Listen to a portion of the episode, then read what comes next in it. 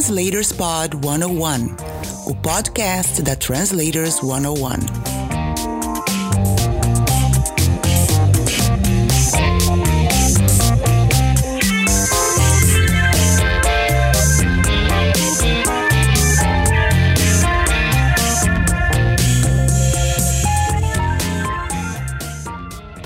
Olá, tudo bem com você? Este é o Translators Pod 101, o podcast da Translators 101 com entrevistas de profissionais das áreas de tradução e interpretação para que você tenha uma carreira muito mais tranquila. Fique de olho nas dicas. Bora lá? Convidada. Hoje eu converso com a tradutora e revisora Fabiana Zardo. Tudo bom, Fabi? Tudo ótimo. E você? Tudo bem. Tá aí de quarentena também, né? Todo mundo preso. Após uma belíssima chuva que limpou o céu, deixou a cidade alagada, mas a gente não liga que a gente tá em casa. É, não, a gente tem muita sorte, né? A gente tá sempre em casa. quando, quando a gente chegou na quarentena, isso aqui ainda era mato, né? Hoje tá tudo asfaltado tal, tem bastante gente. Descobri que é seu estilo de vida, que não falou, nossa, é um novo estilo de vida. É novo? É, é novo, é? É. Eu não sabia o nome do estilo de vida, agora eu descobri. Chama quarentena. É. Legal, Fabi. Conta pra gente como é que você chegou à tradução e revisão. Foi algo que você sempre sonhou em ser ou isso aconteceu? Você se planejou para ser tradutora e revisora ou você estava em uma outra profissão e aí foi aparecendo a oportunidade você aproveitando e acabou se tornando tradutora e revisora? Conta aí pra gente. Bom, eu acho que como todo brasileiro que aos 17, 18 anos termina o ensino médio, fala, tá, e agora? É, eu já dava aula de inglês, eu comecei a, ser, a, dar aula, eu tinha 15 anos, e aí eu falei, o próximo passo lógico seria, vamos fazer letras. Afinal de contas, eu gosto de ser professora. Uhum. Então eu comecei letras para poder dar aula. E estava tudo caminhando, continuei nesse processo até eu fazer o meu estágio no ensino regular, e eu descobri que não era bem o que eu queria fazer da vida. Não era Ad... isso. Não, admiro demais. É uma profissão, assim.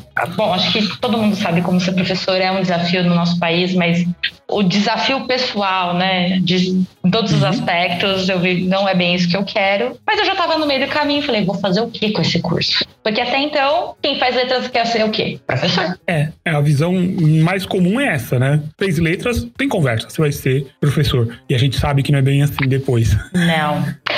Aí, como, por mulher, por ser mulher, a primeira coisa que as pessoas me falaram, vai ser secretária. Hum. Ok, tá. Dei uma pesquisada. Ninguém fala pra você, vai ser CEO, né? Não, meu, vai ser CEO. Coloca um homem de secretário. Pois é. Não, não é. Acho que é porque, como é um curso com muita mulher, apesar disso estar tá mudando bastante, mas o meu, a minha turma hum. realmente era, acho que, 98% de mulheres e muitas que estudavam à noite trabalhavam como secretárias porque não quiseram fazer secretariado. Uhum. ok, olhei a faixa salarial e falei, hum, interessante. Hum.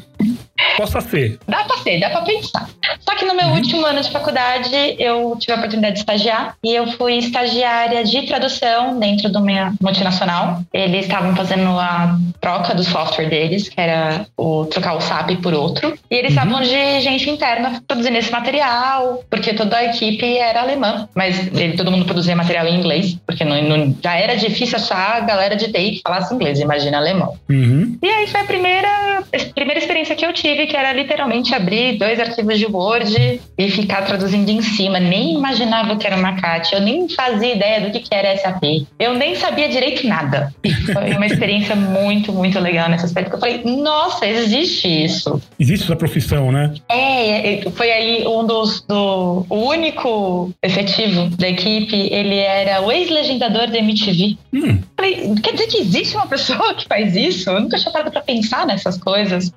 E aí foi quando eu descobri que existe todo mundo. E aí eu descobri, era a época do Orkut, não, né? Faz um pouquinho de tempo. Faz uns dias já. Faz um pouquinho. E aí eu descobri a comunidade de tradutores do Orkut. Eu falei, cara, é isso que eu quero fazer. aí você começou ali. Comecei, só que é uma coisa que eu acho que todo mundo perguntando é como você começou. Eu comecei muito aos poucos. Eu uhum. defendo sim que é possível ter vida dupla. Eu passei muito tempo trabalhando ainda eu, eu mudei muito de área nesse intervalo, mas eu sempre fiquei traduzindo uhum. em paralelo, porque não, não era uma coisa que ainda eu conseguia né, me sustentar dessa forma. Sim. Então eu fui recepcionista, eu trabalhei com recrutamento e seleção, eu trabalhei com departamento pessoal, eu fiz várias coisas nesse intervalo e continuei traduzindo e revisando. Mais traduzindo nessa uhum. época mesmo. Sim. Até que um dia eu tive que fazer uma escolha. E aí. A tradução começou a tomar mais do seu tempo? Totalmente. Chegou um ponto que eu, eu precisava escolher dormir, né? Era importante eu descansar. É, é, é uma parte que, olha, tem que se levar em consideração aí. Foi quando eu tive um cliente que começou a me mandar trabalho com mais frequência, e aí foi quando eu senti a segurança. Então eu respirei bem fundo e joguei aquela sensação de emprego CLT é, garantia de alguma coisa uhum, no lixo. né? E falei, vou tentar em casa. Se não der certo em seis meses, eu volto a procurar emprego e aí a gente gaveta essa, essa vontade. Uhum. E estamos em casa desde então. Já já estava em quarentena. Já entrou em quarentena aí. Já entrei em quarentena há 10 anos. Legal. Então você fez letras, você já, já era professora de inglês, então você já tinha, claro, uma fluência, uma facilidade com isso. Você traduz de mais algum idioma ou parou no inglês mesmo? Eu até tentei traduzir um pouquinho de espanhol, mas a gente sabe que tem muito essa coisa do português e espanhol é ali, né? Quase a mesma coisa. Uhum, é, é ali. Super. e aí... É igual o português brasileiro e o de Portugal, é ali. Igualzinho. e aí eu acabei deixando meio de lado e trabalho só. Hoje só traduções do inglês, traduções e revisões do inglês para o português. Uhum. No começo de carreira Legal. fiz ao contrário, né? Eu não defendo que só nativos podem traduzir para o tal idioma. Uhum. É, eu acho que existem níveis de tradução e níveis de exigência materiais que podem ser feitos, materiais que não necessariamente. Tem coisa que eu não traduzo nem para português, diria para inglês, mas eu fiz muito isso no começo de carreira. Acho que todo mundo fez um pouquinho de tudo no começo. É, se não fez, deveria, né? Com, com bastante cuidado, né? Fazer várias áreas, experimentar várias áreas da tradução para achar a sua área. A não ser que você já venha de uma área que você é, já tem um domínio e aí facilita muito, né? Sem dúvidas. Eu acho que não recomendo você receber uma lista de, sei lá, produtos químicos e ter que traduzir, como já aconteceu. Já. eu sou formada em letras logo, mas eu, eu acho que a gente tem que experimentar um pouquinho de tudo também. E, e, e querendo ou não, a gente tem que ser realista quando a gente está começando. A gente também tem conta para pagar, então cada um Sim. sabe onde o seu calo aperta. Exatamente. Não adianta você. É, não, não, só vou pegar a tal área. Olha, aí na hora que o calo apertou, negocia o prazo, veja se você consegue fazer, tenta fazer. Sim. Eu acho que, e ah, assim, você também pode abrir seu leque de, de trabalho trabalho. Uhum. É, o que minha, o decorrer da carreira também eu aprendi que coisas que eu lá atrás falava, jamais eu vou fazer isso. É. Hoje é o que eu mais faço. e aí a língua de uma forma.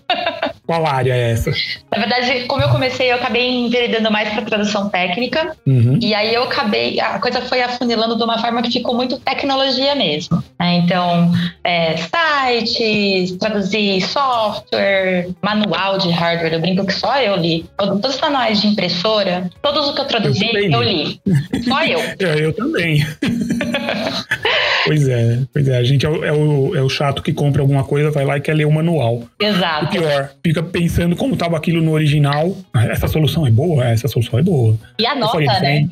E anota. E anota. Né? A gente não é normal. Eu, não é normal. Eu, imagino, eu lembro de estar tá no bar. Eu não lembro que a conversa, eu não, não lembro o termo específico, mas a pessoa falou alguma coisa e precisa anotar isso porque essa é uma palavra excelente. Vai servir direitinho para tal tradução. Uhum. Era tipo sábado à noite, sabe? Eu lá mandando para mim mesma no WhatsApp para não esquecer. Mandando para você mesmo, é. Essa técnica também eu já usei de ter uma conta para eu mandar para mim mesmo. Eu tenho meu próprio grupo aquilo. no WhatsApp. É um grupo comigo Sim. mesma, que ele chama Fantástico é. Mundo da Fabi. Tá em muita treta lá, não?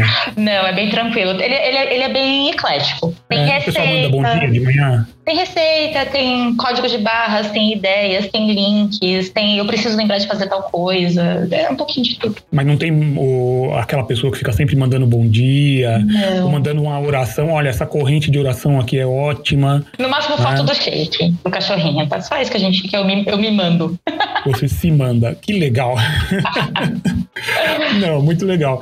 Eu, eu tava vendo isso, é uma técnica que muita gente usa, de ter um grupo para ir mandando as coisas ali. Ah, não precisa ser nem texto, às vezes você manda uma foto da, de algo que você quer. Claro, existem aplicativos para isso, né? Evernote e tudo mais, mas é uma técnica bastante difundida essa. É, é, o grupo do eu sozinho. É o caos criativo. Os aplicativos Sim. são muito organizados. Eu preciso de um caos Adoro criativo. Isso. É uma boa desculpa é para falta de organização. de letras mesmo, né? Você é de letras mesmo. Eu venho da. da vim para letras, mas eu era de exatas, né? Minha formação em eletrônica. Então, essa parte de organização, eu tenho um. Eu, eu não consigo ter esse caos criativo. Eu preciso ter a organização mesmo. E aí, criativo, quase nada. Mas essa questão de formação, que é uma coisa que a gente fala, né? Acho que principalmente do. Ah, eu preciso ser formado em letras, esse tipo de coisa. Uhum. Eu sempre gostei muito de estudar. E aí, como eu falei antes, né, dessa questão de ter desviado de carreira, de ter pensado, eu fui fazendo outras coisas nesse intervalo. Eu fiz um técnico uhum. de secretariado, eu não ia ser secretária. Uhum. Então, como Sim. é que a gente vira secretária? Estudando. Sim. Fui para RH? Ah, então vamos fazer uma pós-graduação em RH. Me enfiei, numa, me enfiei numa pós-gestão de pessoas. É, que, por sinal, hoje me é muito importante toda vez que eu estou trazendo qualquer coisa de negócios, principalmente da área de RH e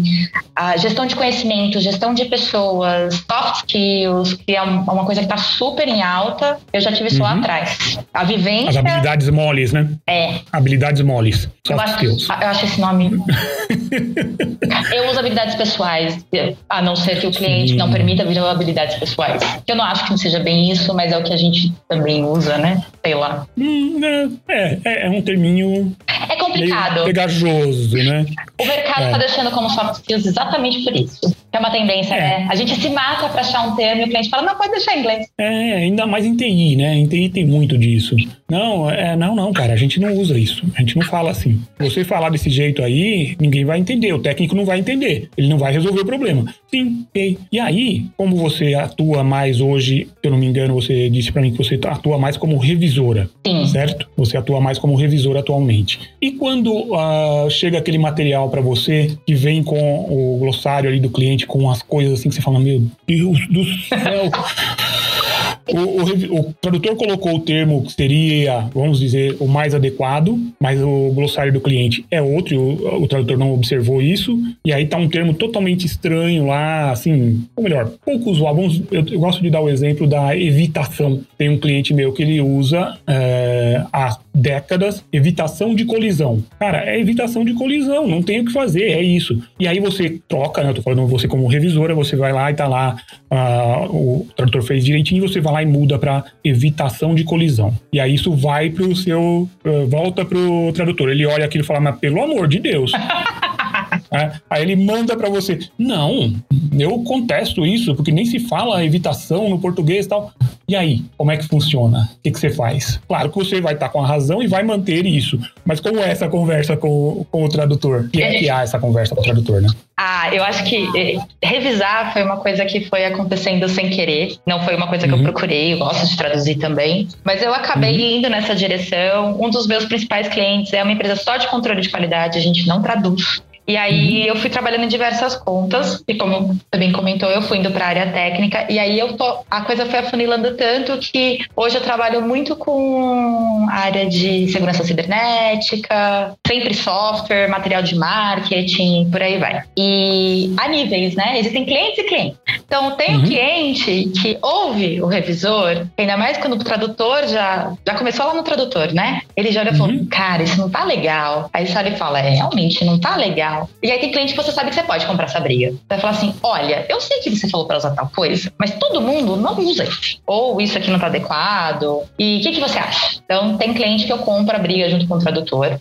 Já uhum. tem cliente que a gente já sabe como é, que não adianta comprar a briga. Não tem conversa, é perda de tempo, é desgaste desnecessário. Não dá, não dá. Não, não, é tempo perdido para todo mundo. Então, uhum. uma das coisas que eu aprendi, que não é, todo, não é toda, toda empresa que te dá essa liberdade, nem toda conta, nem toda equipe, mas é muito legal ter um contato direto com o tradutor. Sim. Eu trabalho eu muito assim. Então é do chamar ótimo. o cara no, no, seja lá no Skype, e-mail, Slack, WhatsApp, que seja, e falar: olha, eu tô colocando aqui, eu vou colocar um erro, né? O mercado me exige colocar aqui terminology, minor, por causa disso, disso, disso, disso. Uhum. Mas só para você saber, eu concordo com você, tá? Mas vamos usar, porque o cliente exige e não tem papo aqui. Eu acho que uma das coisas que ter revisora me ensinou, e eu acho que é uma coisa que super está em falta no nosso mercado. Eu falo que tem duas coisas que estão em falta no nosso mercado: bons tradutores. É isso que toda vez que me perguntam, ah, mas o mercado não está saturado? Ele está saturado de gente traduzindo. Ele não está saturado de bons tradutores. Está em falta, na verdade.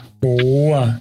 E bons revisores, porque assim, tem muita gente que o cara revisa e deixa um texto redondo, mas soft skills dessa pessoa não tem. Hum. Então você acaba, hum. a, acaba virando aquele cabo de guerra mesmo, né? Do lado do tradutor, do lado do revisor, e um brigando com o outro que chega na picuinha mesmo. Sim. Em vez da gente uhum. trabalhar junto e deixar aquele texto legal, bonito, dito que a gente precisa, né? Como eu falo, é, seja emular o estilo do cliente, né? Ou seja, escrever daquele jeito que ele gosta, ou Sim. fazer um, um, trabalho final que, nossa, isso aqui foi escrito em português. Você nem fala que isso aqui foi traduzido. Sim, sim. E a gente pode trabalhar e a ideia é isso. Eu aprendo demais com as coisas que eu reviso. Demais. Eu, inclusive. Algumas soluções assim que você fala, nossa. Total. Eu acho que eu aprendo. É, eu acho que quando a gente está só traduzindo, a gente está. A gente com a gente mesmo, né? É só a nossa uhum. cabecinha pensando. Quando você está revisando, eu tô vendo todo o raciocínio da pessoa ali. Sim, sim. Faz todo sentido. Ela pensa de outra forma, ela usa outras fontes, cada uma do seu jeitinho. Então eu aprendo de uma forma assim que. E eu acho que a minha obrigação como revisora também é: se eu vou canetar aquilo, eu tenho que saber o que eu tô canetando, por quê. Uhum. E eu tenho a obrigação sim de, de apresentar também o meu raciocínio. Claro. Né? Eu acho claro. que é, senão não tem diálogo. Isso é muito legal. Eu aprendo muito com meus revisores quando é possível o contato. Né? Quando a empresa permite, ótimo.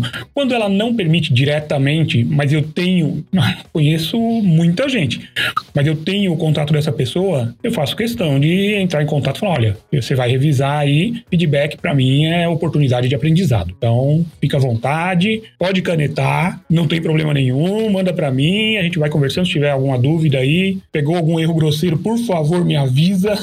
né? A gente aprende, a gente aprende. E a gente comete erros grosseiros também. Eu não né? falo nada porque eu sou rainha do bacon de dados. Bacon de dados. Toda vez eu vou escrever banco de dados sai bacon. Olha, deve haver uma explicação aí, hein? É que bacon é gostoso, né? Bacon Talvez esteja com fome, não sei, mas eu escrevi de. Não. não foi uma vez, foram algumas. Não, você escolheria o quê? Entre bacon e banco? Bacon, sempre. Bacon. Bacon. Pergunta, não? Essa, mas é, vamos lá. E quando você está, por exemplo, numa revisão, né, sem ser a questão de termos e tal, mas aparece algo assim que você fala, cara, isso não, não dá. Um exemplo, por, é, um exemplo, por exemplo. é, quão satisfeito você ficou com o nosso serviço? Cara, é, tá errado? Não, não tá errado, é óbvio, né? Mas aí você vai tentar isso mais, deixar isso mais idiomático, digamos. Sim, né? eu acho que é. E aí o tradutor faz o que com você? Ele reclama? Ele, você trocou seis por meia dúzia? Eu... É que tem hora que seis é seis e tem hora que meia, que, que meia dúzia é melhor do que seis. Eu acho que tem várias, várias questões aí, né? É, é essa coisa de poder ter contato com os tradutores e fazer isso para diferentes clientes me mostrou isso também. É, uhum. Por exemplo, não, acho que nesse caso não é tanto, acho que é mais aí uma questão dela ser uma tradução mais fluida mesmo. Uhum. Mas às vezes o cliente quer uma transcreation, ou seja, você vai reescrever aquele material não tão preso ao original, né? De forma que ele fique uhum. criativo e pareça, e pareça ter sido escrito em português. Isso é transcreation. Outra é uma tradução. E aí o tradutor traduziu. E o que o cliente queria era que ele transcriasse aquilo. Transcriasse, tá certo? Isso. isso. É isso que sim. Se não, tá. nós temos como tradutores o poder de criar palavras. Se não tivesse certo, agora está. Agora está certo. então, aí começa. A primeira coisa que eu quero saber, qual é a expectativa? O que, que, foi, qual foi o briefing também que o tradutor recebeu? Eu acho que uhum. isso, isso resolve boa parte do ruído. Mas nesse caso aí, é porque talvez seja alguém mais júnior, alguém que talvez tenha usado algumas pode até usado uma machine translation e não soube editar, porque não tem problema uhum. nenhum usar machine translation. Eu sou super a favor das ferramentas Sim. que tem para ajudar a gente, mas a gente tem que trabalhar aquilo, tem que ter o fator humano ali atrás. É, exatamente. Então, a gente vai, eu vou mexer na frase, só que existem, principalmente na parte de tecnologia, acho que todo mundo trabalha com grandes agências, acho que mais as de fora. Eu não sei, eu não uhum. faz tempo que eu não trabalho com cliente aqui no Brasil. Não sei se a agência no Brasil está fazendo isso também. É, a gente tem as Quality Framework, né? Então, cada um tem lá o seu pontinho que você vai dar, quais são as categorias. Então, eu vou seguir aquilo, uhum. mas o mais importante é passar esse feedback de forma que eu não tô te chamando de burro, eu não tô te chamando de incompetente, mas como você teria dito essa frase se você estivesse numa conversa, se você estivesse escrevendo um texto? Sim. sim. É, é, mais ou menos essa ideia que eu tento passar, porque às vezes a pessoa tá começando, ela nunca teve esse feedback uhum. antes, e a minha experiência, não só com português, porque eu também faço, eu também ajudo no gerenciamento de qualidade de outros idiomas, obviamente não do idioma em si, mas da relação, uhum. a relação melhora 200%. O tradutor, eu tô para achar um tradutor que não gostou desse feedback, então ele cresce como profissional, eu também cresço como profissional e o material fica mil vezes melhor. Sim, sim. Nós, tradutores e revisores, nós somos uma equipe. Sim. Tradutor, revisor e, e, o gerente de projeto são uma equipe. Né? Não é o trabalho meu, o trabalho seu e o trabalho do. Não. É o trabalho que o cliente precisa e a gente tem que fazer de tudo para deixá-lo o mais redondo, mais idiomático né, é. possível. E assim, Legal. eu acho que às vezes eu falo isso, eu já, eu já ouvi as pessoas, alguns, outros, alguns outros tratores dizer falar: ai, você é muito poliana, você é muito boazinha. E eu falo, eu não tô sendo boazinha. Não quer dizer que às vezes eu leio umas coisas e falo, ah, merda, mano, bebeu quando escreveu isso aqui. Assim como às vezes eu leio os erros que eu faço, porque eu também ainda traduzo um pouco e ainda recebo também feedback, ou eu recebo feedback do cliente. Olha e falo, gente, eu bati a cabeça no teclado, né? Eu não digitei, eu só pode, né? teclado com a, com a testa. e tudo bem, eu também faço isso. Só que, independente de qualquer coisa, e mesmo que o trabalho não esteja, a qualidade esteja horrorosa, eu não posso escrever a qualidade está horrorosa. Não, não é o certo, não é assim que a gente faz. O tradutor pode não ter, uhum. um, tá num bom trabalho, isso não quer dizer que às vezes ele tem que mudar de carreira amanhã, ele podia estar num dia ruim, ele precisa estudar mais. É. Pouco tempo. Pouco tempo. Tem muita coisa, muitas variáveis aí. Sei lá, às vezes ele tava. Isso, eu vou contar essa historinha agora porque agora eu dou risada dela, né? Ah, legal. A gente gosta de historinha. eu tirei o siso e foi quando né, foi nessa cirurgia que eu descobri que hoje, via de regra, tem uma recuperação um pouco mais devagar que as pessoas, no uhum. geral. É do meu corpo. E aí falaram: ah, três dias mais ou menos você vai estar zerada, você já pode voltar a trabalhar e tá tranquilo. Tá bom, né? Então vou ficar três dias, já, dias fora e já volto a trabalhar. E não foi bem assim, eu ainda tava com bastante dor. Acabou meu remédio de dor. Eu falei, ah, vou tomar o que eu tenho aqui em casa. Deu interação medicamentosa com anti-inflamatório que eu tava tomando pra cirurgia. E eu fiquei hum. zuretar. E fui trabalhar. Que beleza. E eu não, não fiz um bom trabalho. Posso imaginar. O feedback chegou, era um teste. O feedback chegou e eu, eu precisei de muito sorvete, muito chocolate, três dias para me recuperar daquilo. Nossa. Foi feio, foi feio. E eu olhei e falei, poxa, quem me revisou deve ter achado que eu era burra. Porque eu não falava português. Não, pior que eu falava, mas não batia coisa. Enfim, uhum. ok, super fora da, do normal e tal, mas e aí? Acontece aprendi que, né, hoje em dia, por exemplo, eu sempre pego uns dias a mais, a gente não mistura mais remédio.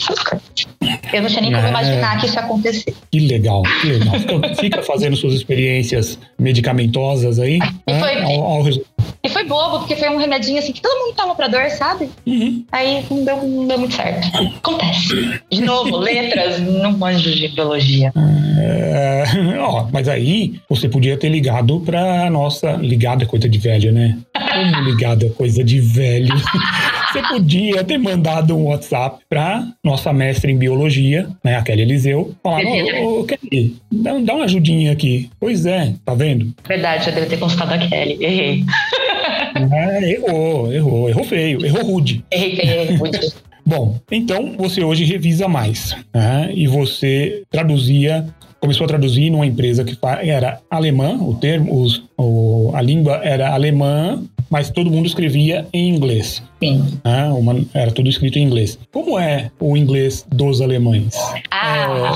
É, lembra o chinês? Não. Não. O, o inglês do chinês, é, claro, né, eu estou falando aqui do que eu ouvi uma pessoa que, é, que sabe falar chinês que me disse. Mas o chinês, ele escreve o inglês em chinês. Sim. É a mesma coisa que você falar, ele escreveu o, o, português em inglês. O alemão tem esse problema também, não? Olha, acho que toda a equipe lá, eles tinham um inglês assim impecável, mas eu sei uhum. quando o texto foi escrito para alemães, principalmente porque eles não fazem. Eu não, não manjo, sei lá, acho que eu fiz três meses de alemão na minha vida, não manjo muito, uhum. mas pelo que eu entendi, eles usam a mesma ordem de substantivo e adjetivo da gente. E no inglês uhum. é o adjetivo substantivo. Uhum. Eles esquecem de inverter essa ordem. E aí você fica enlouquecido tentando entender o que, que quis dizer ali. E aí, se você for meio que ao pé da letra na ordem, você fala, mas faz sentido. Mas... E você fica nessa. Aí, quando eu já sei que é alemão, bah, tá. Eu preciso lembrar que de vez em quando eles não vão, não vão inverter, então isso vai afetar o significado do texto. é, eu imagino um alemão nos ouvindo agora falando, então, mas quando eu reviso do português, também acontece umas coisas assim. É. Ué, acontece, né? Acontece sim. Eu acho que, eu, por isso que eu falo, bom, um pouquinho que eu seja alemão, é uma língua bem. Uh, aqui a gente fala complexa como. Eu acho que toda língua é complexa, pra quem não fala. Sim. A gente acha português super fácil porque a gente fala português. É, a gente nasceu nisso, né? Dentro disso. Ao mesmo tempo, como eu sempre falava isso pros meus alunos, né? Falavam, ah, inglês é muito complicado. E eu sempre falei, na verdade, a estrutura do inglês é muito mais simples que a do português. A gramática, uhum. ela é muito mais simples. Só que ela tem umas pegadinhas dela. Então, acho que o alemão vai nesse mesmo raciocínio. Mas eu morria de rir, que às vezes a gente. Já... Era legal que, como era presencial, eu podia ir na mesa, né? Do fulano, eu via lá, né? A estagiária, menina, tinha, hum. tinha 20 anos. Eu lá toda envergonhada, porque eles não respondiam o e-mail, porque eles não tinham tempo. Moça, eu preciso tirar uma dúvida, imprimir a folhinha. Pode me ajudar com isso aqui? Porque eu não entendi o que você quis dizer. Eles vinham na educação, ai, desculpa, e arrumavam um texto lá na mão na hora, me entregavam, e dava tudo certo. Que bom, né? Que eles bom. eram fantásticos. Fabi, você, é claro, agora todo mundo trabalha em casa o tempo todo. Quando você tinha a oportunidade, quando era permitido, quando era possível e seguro sair às ruas, você saía para trabalhar em cafeteria, alguma coisa assim? Ou você precisa estar no seu escritório para produzir bem? Ah, eu gosto de estar no meu escritório. A gente já morou em vários lugares esse intervalo e eu sempre precisei de um cômodo com as minhas coisinhas. A minha mesa talvez pareça uma mesa de adolescente. Ela tem todas as minhas pirulas que eu nunca pude ter trabalhando em escritório. né? Eu tenho aqui uma caneta muito adulta de coração da Betty Boop, por exemplo. Você é muito adulto. Muito. Eu tenho, eu tenho um jardinzinho de borrachinhas de cactos. É uma coisa assim. é, mas eu gosto de estar nos meus lugares com os meus livros. Ah, eu acho que hoje em dia a gente tem. Tá quase, quase tudo tá disponível online. Quase. Uhum. Não dá para eu, desapegar do dicionário de regência. Infelizmente, Luft. o Luft não tem uma versão online. Então a gente tem que. É nem físico tá tendo atualmente. Exato. Eu, não, eu tô é, é difícil. Eu tô, eu tô achando que dá mais um pouquinho aqui valoriza, dá pra gente, sei lá, eu trocar ali pra um computador, um negócio assim. Pois é, né? É, é uma boa ideia. Eu tenho os dois aqui, o verbal e o nominal. Então, de repente, olha, dá pra trocar por um, uma máquina melhor aí, quem é, sabe. É, eu, o Vocabulando também é outro que também não tá disponível online. Então, uhum. assim, eu gosto de ter minhas coisas, gosto de ter minhas gramáticas. Eu tenho já marcadinho, né? Com os, os, ah, post-it pra tudo que é lado. É, eu também. Porque eu não vou decorar a oração subordinada. Não. Gente, não existe isso de decorar essas coisas. Eu não tô sabendo. Tipo, é, é aquela coisa, ah, você sabe português, então faz uma análise sintática. Relaxa, você tem que saber como funciona. Você não tem que decorar tudo. Né? Saber o nosso saber gramática não é decorar, é saber entender a estrutura até para poder pesquisar. Uhum. Então eu gosto de ter minhas totalmente. gosto de ter minhas coisas. Eu tenho, eu sou uma pessoa muito baixinha, então eu tenho que ter meu apoiozinho do pé, minha cadeira, tudo reguladinho, porque a coluna exige. Sim, sim. Então você não saía para trabalhar, vou para Starbucks hoje, vou trabalhar lá. Não, não. E, e o meu barulho, né? Minha casa, meu barulho, eu coloco minha música, se for o caso, quando eu conseguir, dependendo do que eu tava fazendo, às vezes eu conseguia trabalhar com música ou não, às vezes eu preciso silêncio total, não dá. Era...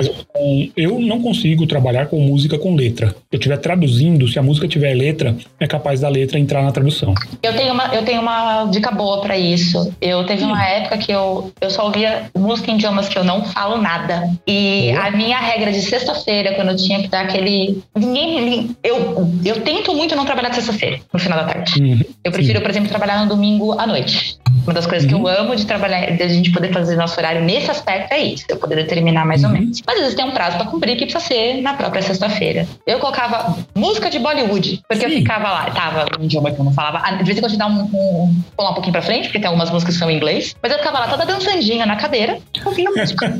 eu uso música instrumental e uma coisa que eu uso que funciona muito para mim é o Focus at Will. Se você conhece. Conheço.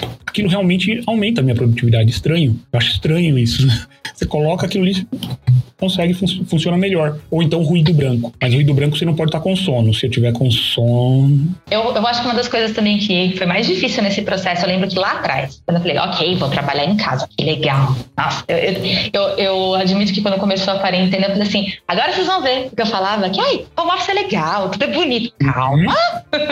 Uma semana é legal. Fica aí, fica aí. Quero ver você, você manter os seus horários. E aí eu lembro, eu lembro, por exemplo, de não conseguir manter horário. é, aí às vezes eu não sabia falar não, aceitava muito trabalho porque eu tinha medo. Vamos virar a noite trabalhando. 20 horas trabalhando. Aí depois dormia mais Que 20 beleza. quase. Então, alimentação, né? Porque é muito legal quando você trabalha fora e você, ah, você vai lá, almoça fora, né? Tem os colegas, ou leva sua marmitinha. Desandei tudo isso daí. Então, foi um processo bem complicado pra mim.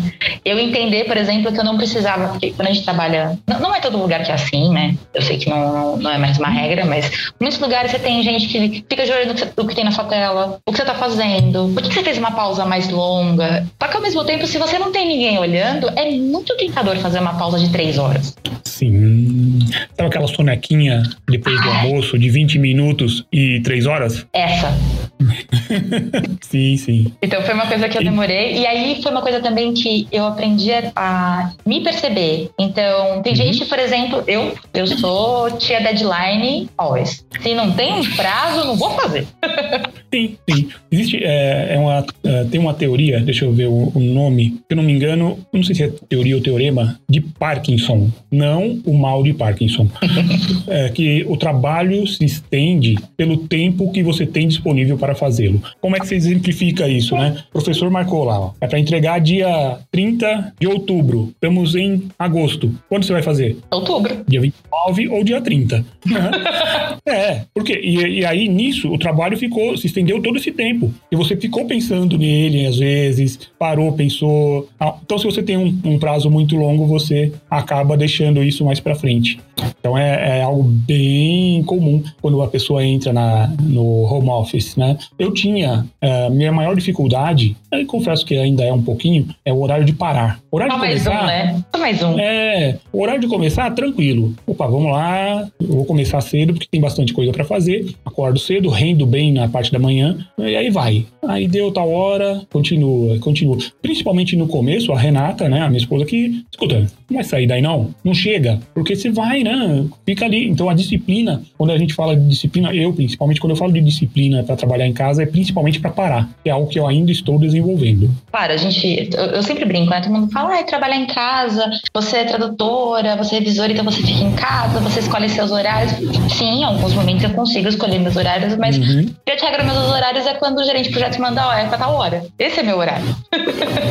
como eu vou Sim. cumprir esse horário, aí é uma questão de como eu vou fazer isso. Só que você conhecer como, como é seu ritmo. Tipo, você falou, ah, eu trabalho melhor de manhã. Eu também rendo melhor de manhã e eu tenho um períodozinho é das 5 às 7 da noite. Das 5 da tarde às 7 da noite. Hum. É o meu horário de ficar com sono.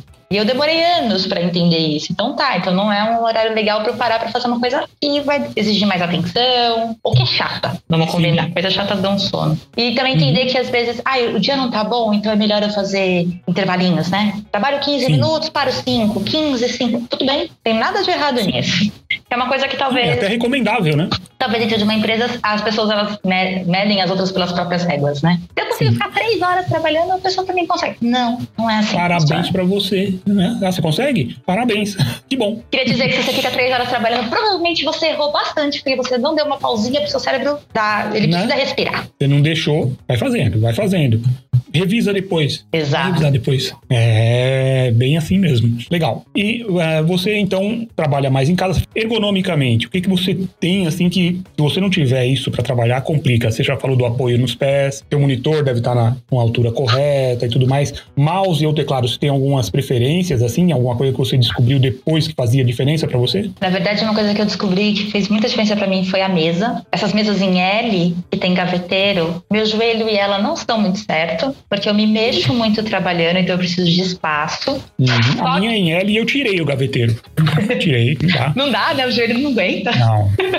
Não. E a minha cadeira também, a minha mesa tem que estar conversando com a minha cadeira. Acho que por eu ser muito baixinha, eu acredito que gente muito baixinha e muito alta tem o mesmo problema. As coisas não são feitas pra gente. Sim. Então eu tenho que deixar tudo muito alinhado e muito certinho, porque principalmente quando você está revisando, porque quando você está traduzindo, você está ah, não que você automaticamente você vai ficar com a coluna certinha e tal, mas você tem um movimento de, de mão sempre constante. Quando você está revisando, se você estiver só lendo, você pode dar aquela caída de canto, assim, sabe? Que você joga o corpo um pouco pro hum. lado, aquela esticada de perna, que você, você deixa a coluna torta. Então eu, te, eu preciso pensar em tudo isso, toda a cadeira, a mesa, tudo isso tem que estar conversando. O apoio do meu braço para chegar no mouse e por aí vai. Eu não vivo sem essas ah, coisas. Ah, legal. É, aqui em casa, quando eu tô assim, meio torto e a porta tá aberta, é, minha correção normalmente é a Renata que faz. Ela chega, oh, você postura, coloca direito, fica direito. Daí você, porque senão, à noite, correr, faz uma massagem aqui para mim. Né? Então, é bem isso mesmo. Se você eh, tá digitando, você tá ali com a postura correta, né? Tudo certinho. Mas você tá só revisando. Dá aquela entortada. É essa assim. entortada, esse é o problema. É e... essa entortada. É, não, e, entorta. E uma coisa que, outra coisa também que eu aprendi, que ah, a gente tem. Isso tá obviamente relacionado à idade, questões de saúde e tal, mas eu não tenho a mesma coluna que eu tinha. Ela literalmente pois tem é. quatro hérnias a mais. Então, que beleza. Eu, eu preciso tomar cuidado, então precisa parar. Eu, não que eu seja um exemplo, mas é sempre bom alongar, dar aquela paradinha. Mas se você pelo menos fizer uma atividade física um pouquinho na semana, umas coisas assim, para pelo menos se movimentar, porque senão a gente fica sentado 12, 14, 16 horas aqui, né? Dependendo hum. da época, eu preciso estar tá bem para poder trabalhar. A gente é autônomo. Tá bem. Até amanhã eu Exato. quebrar a, a, mão, e aí? Aí é ditado.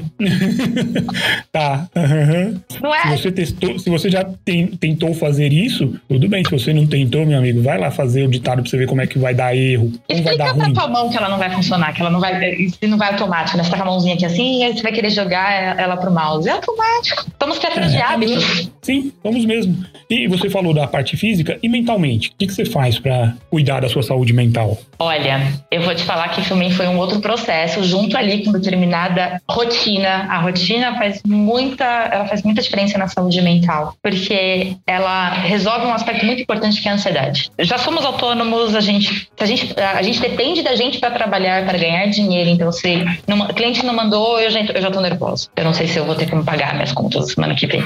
Aí você fica preocupado com tudo isso, aí de repente chega tudo junto, você aceitou tudo junto, você estava preocupado, e aí você está exausto. E você sabe que nem descansar você vai poder, né? Porque você aceitou mais um monte de coisa. Então, criar uma rotina foi muito importante. Eu sou da opinião que todo mundo tem que fazer terapia em algum momento da vida. Inclusive quando você tá bem. É o melhor momento para você fazer terapia, para você mexer naquilo que tá, tá, tá escondidinho ali. Uhum. Mas eu acho que é, a gente tem que ter uma preocupação, assim como a gente se preocupa com as costas, né? Ou com qualquer outro problema de saúde física que você tenha, a gente tem que se preocupar com a saúde mental. A gente tem que ter a mesma, a mesma busca por melhoria. Então, se, meu, se minhas costas estão doendo, eu vou no ortopedista. Se a ansiedade está descontrolada, eu procuro o profissional adequado que é o psicólogo. Exatamente. Ou psiquiatra, se for o caso, mas às vezes também é, não tem vergonha nenhuma nisso. E não, e não tem nada de errado nisso. É um profissional que vai te ajudar muito. Qual o problema de ir a um psicólogo ou um psiquiatra? Ah, o problema é não ir. Fabi, o pessoal de interpretação, muito mais do que nós, passa por algo chamado trauma vicário. Né? Quando ele verbaliza uma questão complicada, um, um, problema que o palestrante ou que quem ele está é, é, interpretando passou, ele verbaliza aquilo. Isso pode causar alguns problemas. Na tradução é um pouco mais difícil disso acontecer. É um pouco menos, não é difícil, é um pouco menos comum disso acontecer. Você já pegou algum trabalho assim que te causou algum trauma assim ou um desconforto para fazer aquilo? Por exemplo, no meu caso, eu não sou vegetariano, não, adoro uma carne, uma picanha, e eu traduzi ferramentas de frigorífico, de matadouro. Foram, não chega a 3 mil palavras, mas foi a primeira e última vez que eu fiz aquilo. Não mexo com aquilo, mas nem de pagar uma libra por palavra. Não dá, não dá. Já passou por algo parecido? Eu acho que o, mais recente que isso aconteceu foi quando eu peguei um trabalho em que a empresa claramente estava enganando o consumidor. E era nítido, assim, não, precisava ser especialista no assunto. Aquela, eu tô escrevendo em português um, um golpe. Eu tô ajudando a dar um golpe. É exatamente isso. E foi aquela coisa que eu terminei. A, a minha sorte é que é uma gerente de projetos e a gente tem uma relação bem amigável e eu pude falar isso. Falei, olha, eu terminei a tradução, porque já estava combinado, eu fiz. Eu, como, como às vezes eu mexo muito no meu horário durante o dia, eu fiz, eu trabalhei nessa tradução quase de madrugada. Então não dava nem para devolver. Né? Uhum. Então, como eu já tinha assumido isso, eu falei, olha, traduzi, mas o conteúdo é esse, esse, esse, esse. Não é legal. E aí, ela deixei na mão dela, né? Uhum. Porque até imagino que, pelo menos do pouco que eu sei, isso é contra as próprias, uh, os próprios contratos que eles fecham com os clientes deles, né? Sim, então, sim. Aí tem a parte ética da empresa também. Sim. Talvez ela nem sabia que era aquilo. Então, Provavelmente não. Ela me agradeceu, aí, foi super, é. Super compreensiva. Legal. Muito legal. Mas e outros tipos de trabalho, assim, que você, é, sei lá, você faz a parte de medicina também, não? Já fiz e acho que o, um dos últimos que eu fiz, há, muito, há, alguns bons anos atrás, foi daqueles balões gástricos, que eu acho que hum. nem foram aprovados aqui no Brasil, que era aquela coisa de você colocar um balão no estômago para ele inflar, ocupar espaço uhum. e você sentir menos fome. Acho que é por Sim. isso que ele não foi aprovado, porque não era uma técnica legal. E não foi legal traduzir aquele material, não, porque ele era bem gráfico. Ai. É, eu olho e falo, não me parece uma coisa boa. Eu lembro que já havia muitas críticas a, a, a isso. Não sei se hoje mudou e tal, mas eu lembro que eu olhei aquelas imagens. Meio indigesto, traduzir é, o mínimo. Bem isso. Não era legal falar, ah, porque os, os efeitos adversos é, ah, você vai vomitar e tal. Não precisa ser tão hum. desenhadinho, que era literalmente desenhadinho. Ah, que beleza. que beleza. Tem alguns trabalhos que não, não dá, né? E se houver a possibilidade de recusar, já pegou o material. Isso é algo importante a gente dizer, pra, principalmente para quem está começando, né? Ó, tem um material para você traduzir. Posso ver primeiro? Sempre. É, eu, ver, eu, né? Como eu trabalho com contas com uma certa frequência, né? O material chega toda semana, às vezes todo dia, a gente já sabe a qualidade e o tipo sim, de coisa que sim. vem. Mas mesmo assim, então, quando eu estou revisando e o tradutor que eu sempre reviso tá de férias. Então eles vão pegar um backup. Hoje, eu sempre devolvo a qualidade tá muito abaixo. Então, uhum. geralmente eles vão. A, a, a, forma como eu trabalho de revisão é sempre por hora. Então, nos primeiros 30 uhum. minutos, eu já vi que o negócio tá, tá cagado. Sim. Vai demorar. É isso. O triplo, o quadro que eu vou fazer, até por uma questão, porque o cliente que falou, ó, vai demorar uma hora. Eu não posso simplesmente trabalhar quatro horas e avisar ele. Ó, eu demorei quatro horas para revisar isso. Ele tem que aprovar. Sim. Então eu claro. já devolvo. Eu já falo, ó, não tá uma qualidade legal, ou às vezes até para retrabalhar, pedir pra outra pessoa fazer, sei lá. Não sei o que você vai fazer com isso, né? Uhum. Isso não tá bom. Sim. A gente então, tem que aprender. Não só do assunto, né? Mas também da qualidade do que você tá fazendo. Olha antes e decide se vai pegar ou não. Sim. Eu vou falar que não faz muito tempo, é, para não falar que ah, é coisa de iniciante, né? Não faz muito hum. tempo, eu fui nessa do ah, é o cliente de sempre. E aceitei. E não olhei. Hum. Era um material que fazia referência ao futebol americano o tempo todo. Ah, que beleza. E é um esporte ótimo, né? A gente super tem referências Sim. de futebol americano. e eu não podia trocar para futebol.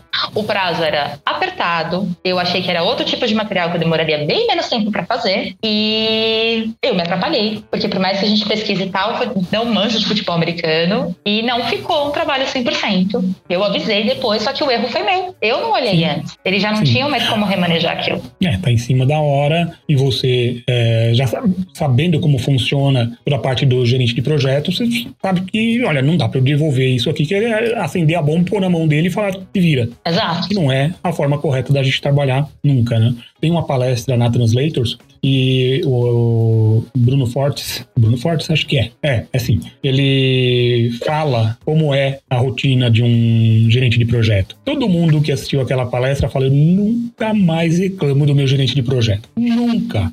Porque realmente a gente vê o nosso lado, né? mas você precisa ver o lado do outro também. Vai ver o que é que o cara enfrenta até jogar aquele trabalho na sua mão. Eu faço um pouquinho de gerenciamento de projetos em relação à terminologia, né? Uhum. É, a gente, uh, um dos processos que você faz para fazer, levantar terminologias de material, que depende, cada cliente chama como quiser, né? Mas pode chamar de term harvesting, content, content analysis, cada um dá um nome aqui. Harvesting eu acho bem legal. É, é um termo legal.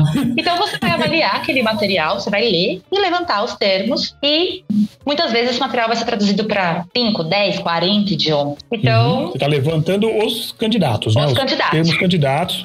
Em português mesmo ou em inglês mesmo, na língua que chegar, para daí ser elaborado o glossário. Ou, até, ou também no termo na, no material em inglês, né, no meu caso seria em inglês, para já levantar o glossário, para fazer o glossário, para uhum, já chegar já validar. no, já validar e chegar pronto no tradutor, também pode ser. Tem um pouquinho aí de gerenciamento de às vezes mandar para o pessoal, discutir, para mim já tá bom. já tem que lidar um pouquinho com o cliente final, às vezes a gente ouve umas coisas que a gente. Ah, ok, é, tá bom. Ah, tá. O cliente mandou. Não faz um pingo uhum. de sentido. Aí você vai explicar e o cliente fala: Não, mas a gente quer assim. Ah, tá bom. Who pays the piper, all the tune. Exato. E, gerente, ah, então. e, e, a gente acha que gerente de projetos não tem noção de tudo isso. Às vezes o cara fala, ele, ele recebe na mão e fala: Vai dar merda. Ele já sabe. isso não vai ficar bom. Não, ele olha, é. ele sabe que é um projeto que é, é, um projeto que vai dar, vai dar, vai ser difícil, vai ser complexo.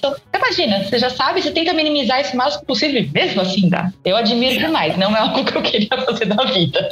Não, agora, se fosse, se o nosso podcast fosse com imagem, eu ia colocar o Capitão Nascimento lá. Vai dar merda. Isso vai dar merda. e às vezes nem isso é. pode falar, né? Você não pode falar pro seu cliente final lá, o cara que tá te pagando falando, vai dar merda. Vai dar merda, a culpa é, é sua. Às vezes é. dá. Enfim. Bom, então nessa, nessa parte de criação de glossário, levantar os termos, ferramentas você costuma usar? Você trabalha com Anticonc ou algo assim, Wordsmith? O que, que você usa? Ou você usa as próprias, próprias ferramentas da Ketu? Ah, por incrível que pareça, tem cliente que gosta de fazer, eles têm os seus próprios relatórios que eles geram, uhum. né? É, eles mesmos fazem a, o ajuste desse, desse engine que vai levantar os termos, até a quantidade de vezes que ele aparece no, no texto, enfim, cada um tem o seu jeitinho. Mas quando chega, a maioria gosta do jeito tradicional. Você vai abrir o arquivo, seja ele formato que for, e você vai sentar o bumbum e vai ler. E você levanta na mão ainda. Meu Deus do céu. É muito comum isso ainda, apesar de ter bastante ferramenta para isso. Uhum. É, e eu vou te falar que eu gosto. É muito legal que a gente tem a, aquela, aquela vez. Eu sou paga para ler, um, pra ler um material legal. Um, material que me interessa. Seu trabalho é muita moleza, cara. É você muita fica em moleza. casa, na frente do computador, lendo o que você gosta e ganhando rios de dinheiro. O problema é quando a gente não gosta do que a gente tá lendo, né? É um saco. é bem por aí, não é toda hora que é algo que você gosta. Mas a partir de. Depois disso, aí depende do que o cliente usa, né? Então, uhum. sei lá, o cara gosta do XTM, a gente já coleta direto no XTM. Ele trabalha com mesmo que o server, então a gente já consegue destacar e já colocar na, na, na hora, né? Uhum. O próprio termo na TB. Se ele trabalha com o estúdio, talvez ele trabalhe com o GMS, né? Que é o, o ambiente da SDL. Enfim, vai indo. Cada um do seu jeitinho. Vareia, vareia. Vareia. Bom, você já falou várias dicas aqui, deu algumas, alguns toques pro pessoal, né? Como essa de não aceitar o material logo de cara, ver primeiro. Vê, ah, gente, por favor, sempre olha. e assim, não olha. só a primeira página, dá uma corridinha.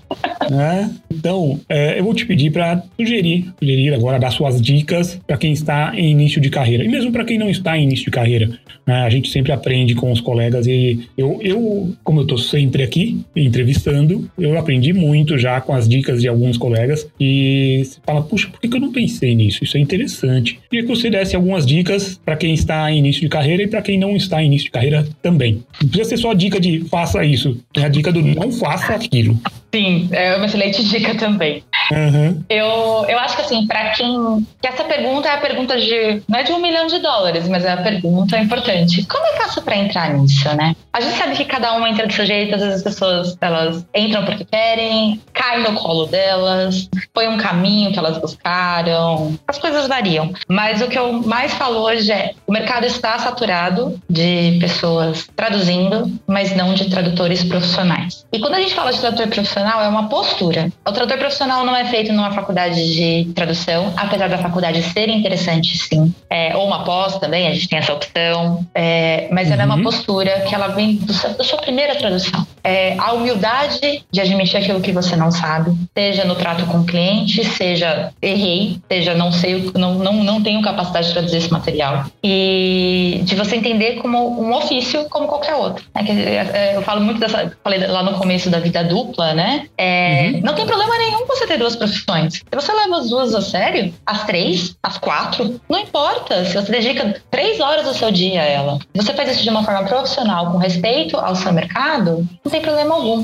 E aí é isso que, como revis, eu acho que como revisor eu tive essa visão do mercado. Falta muita, muito tradutor bom, gente que está disposta a aprender, gente que está disposta a pesquisar. Falar, ah, tradutor tem que saber usar o Google. Não só, a gente tem que saber usar o Google, a gente tem que saber uh, olhar uma gramática, a gente tem que saber usar um dicionário, não é só abrir e pegar o primeiro termo uhum. que aparece lá, entender como funciona. A primeira acepção é essa. Não, não é. Não, cara. não. Isso quando... Se fosse, Seria fácil, o computador faria. Pega a primeira secção de disruption e taca no texto. Vamos ver o que acontece.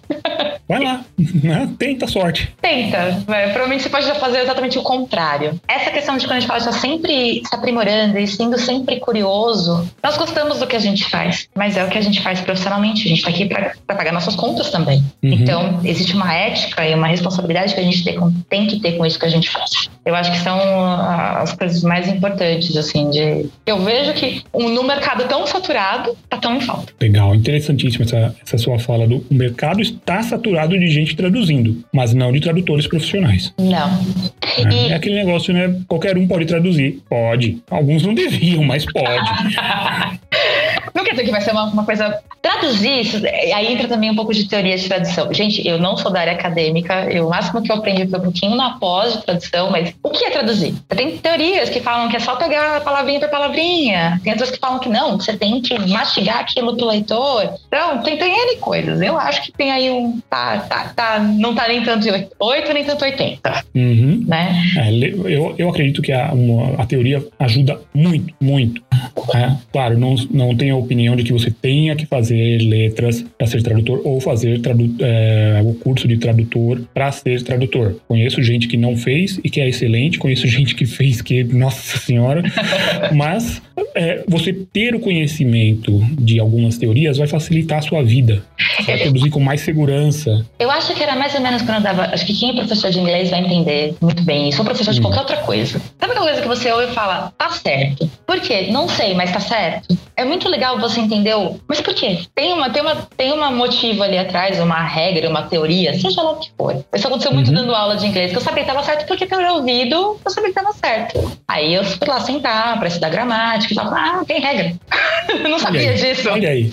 Mas eu, eu, tá eu, certo e eu sei agora por que que tá certo. E eu preciso saber disso para ensinar, mas quem tá aprendendo talvez não precisa saber essa regra. Eu uhum. aprendi assim, para o que eu precisava no momento era suficiente. Legal. Mas eu acho que a teoria ajuda bastante. Não é essencial, mas agrega. Legal. Bom, Fabi, chegamos ao final da nossa entrevista. Você tem algum caso engraçado para contar pra gente que já aconteceu com você na tradução? Ah, engraçado. Só pra gente fechar? Eu não sei se tem alguma coisa engraçada. Eu só tenho coisas atrapalhadas.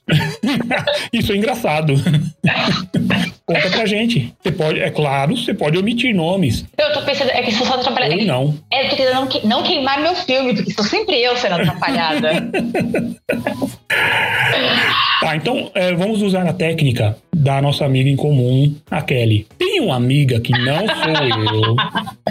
Excelente, tem uma amiga que não sou eu. É, tem uma amiga que não sou eu. A gente trabalha com agências do mundo inteiro. E como eu, pelo menos, não me preocupo muito com fuso, obviamente, não quero que ninguém me ligue às três da manhã daqui do Brasil. Mas às vezes a gente vai lidar com gente na China, gente na Índia, gente na Argentina, gente no leste europeu e por aí vai. E é muito comum os, os gerentes de projeto eles trocarem, os que não são ostentar, né? Países ocidentais, eles trocarem, ou eles terem um codinome com ostental. E calhou de eu ter duas gerentes de projeto da China com o mesmo nominho. E eu confundi as duas. E eu fui desesperada no WhatsApp da errada. No WhatsApp não, no Skype dela. E, não, e despejei todo aquele monte de coisa. Não, porque eu tô preocupada com isso, porque isso aqui tá faltando, porque o glossário tá, não tá, mas das contas, não, não, não. E eu falando, falando, falando, falando, falando. E ela esperou eu terminar. Ela longa mensagem, ela falou assim: Eu acho que você tá falando com uma pessoa errada, não é? Não sei do que você tá falando. Ah, merda. Louca, assim, eu falei, gente, não é possível. Até eu entender qual era o meu, porque eu insisti com ela. Eu falei, não, por isso isso aqui, você me mandou esse e-mail. Elas eram da mesma empresa, pelo menos. Mas eu falei, você mandou esse e-mail, e-mail. Até e eu insistindo com ela. E eu xingando a mulher, eu falei, gente, Natália é muito burra, né? É, a burra fui eu. Ah, beleza, hein? Então isso é uma coisa que eu presto muita atenção hoje agora, né? De sempre falar com as pessoas certas, né? Não aceitem trabalho demais. Não trabalhem de madrugada, gente. Não precisa fazer isso. Eu sei que às vezes bate o desespero, ou às vezes precisa também. Enfim. Sim, às vezes precisa. Mas quando vocês estiverem no desespero, para, respira cinco minutinhos e organiza o que você tá fazendo para não cometer umas gafes bobas, tipo passar vergonha no Skype ali. Assim como a sua amiga passou. Minha amiga, não fui eu, não. não jamais faria isso. Claro, claro. Faria Legal. Não, de jeito nenhum.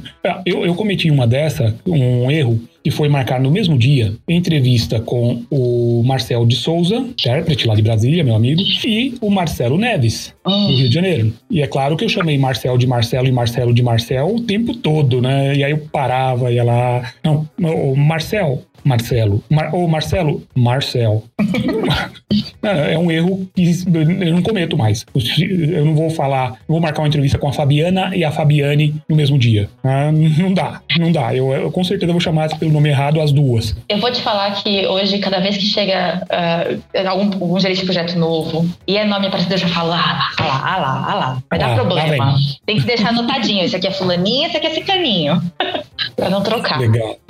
É isso aí. Tem que usar técnicas. Legal, Fabi. Brigadão pelo seu tempo, por compartilhar com a gente sua história, algumas dicas para o pessoal mais novo, para o pessoal saber como se virar em algumas situações. Ah, obrigado por ter ocupado aí a sua tarde de sexta, que eu sei que você ah, prefere descansar na sexta, mas aí vem um chato e marca uma entrevista na sexta, à tarde ainda por cima. Obrigado pela paciência e as portas da Translators estão abertas para você quando você quiser conversar com a gente de novo, quando você quiser palestrar. Ai, Eu acho bem interessante isso, né? Falar da relação que você tem com tradutores, como revisora, quando você estava do outro lado. Enfim, assuntos para você eu tenho certeza que não faltam. Então, quando você quiser, a gente marca uma palestra sua também. Legal? Perfeito. Eu que agradeço o espaço, agradeço por tudo. Fica tranquilo, sexta-feira é ruim pra trabalhar, porque aí dá esse horário, só tem coisa chata. Quem é que quer alguma coisa pro final da sexta-feira?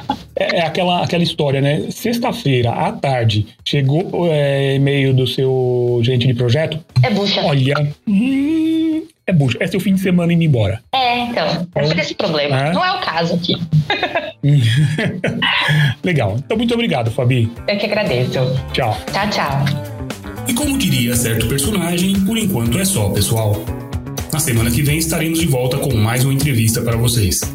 Até lá! Esse programa só foi possível graças aos assinantes premium da Translators 101. Para ter acesso a todas as nossas palestras gravadas, todos os nossos eventos, presencial ou online, tente se tornar um assinante visitando translators101.com.br. O custo é extremamente baixo, você terá acesso a conteúdo e certamente ajudará na sua formação como tradutor ou intérprete.